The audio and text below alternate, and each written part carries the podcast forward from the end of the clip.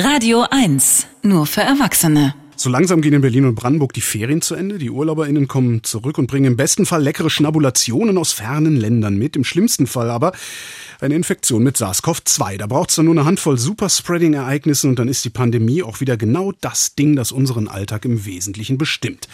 Diskutiert wird jetzt, äh, RückkehrerInnen obligatorisch auf das Virus testen zu lassen. An den Flughäfen wenigstens.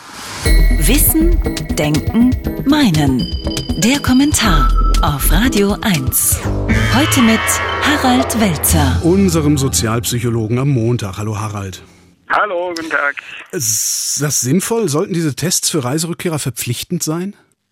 Also vielleicht sollte man zu dem Ganzen ja mal was Grundsätzliches sagen. Wir haben ja gelernt in den vergangenen Wochen, dass dort, wo Fehlverhalten nicht geregelt und bestraft wird oder eben überhaupt keine klaren Regeln existieren, eine Minderheit sich immer unsolidarisch verhält und macht, was sie will. Das haben wir bei der Maskenpflicht in öffentlichen Verkehrsmitteln gesehen oder eben im Urlaubsverhalten, Stichwort Ballermann.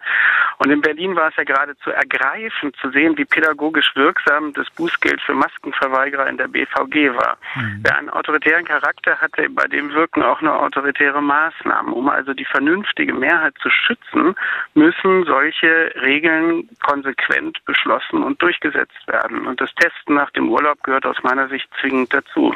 Und wo wir von Bestrafen sprechen, dann sollten die das aus eigener Tasche auch zahlen zur Strafe. Naja, ich glaube, man kann sich ja schnell darauf einigen, dass äh, die Entscheidung, in den Urlaub zu fahren, freiwillig ist. Und dass sowas in Corona-Zeiten mit Risiken verbunden ist, ist auch klar. Und diese Risiken existieren nicht nur für einen selbst, sondern eben und besonders auch für andere. Also muss dieses Risiko so weit wie möglich reduziert werden.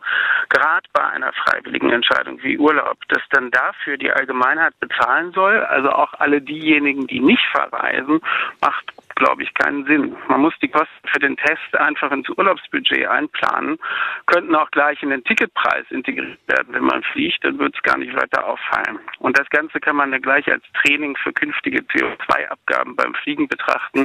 Ist ja alles nur Gewohnheitssache. Harald Welzer, vielen Dank. Sehr gerne. Wissen, Denken, Meinen. Der Kommentar auf Radio 1.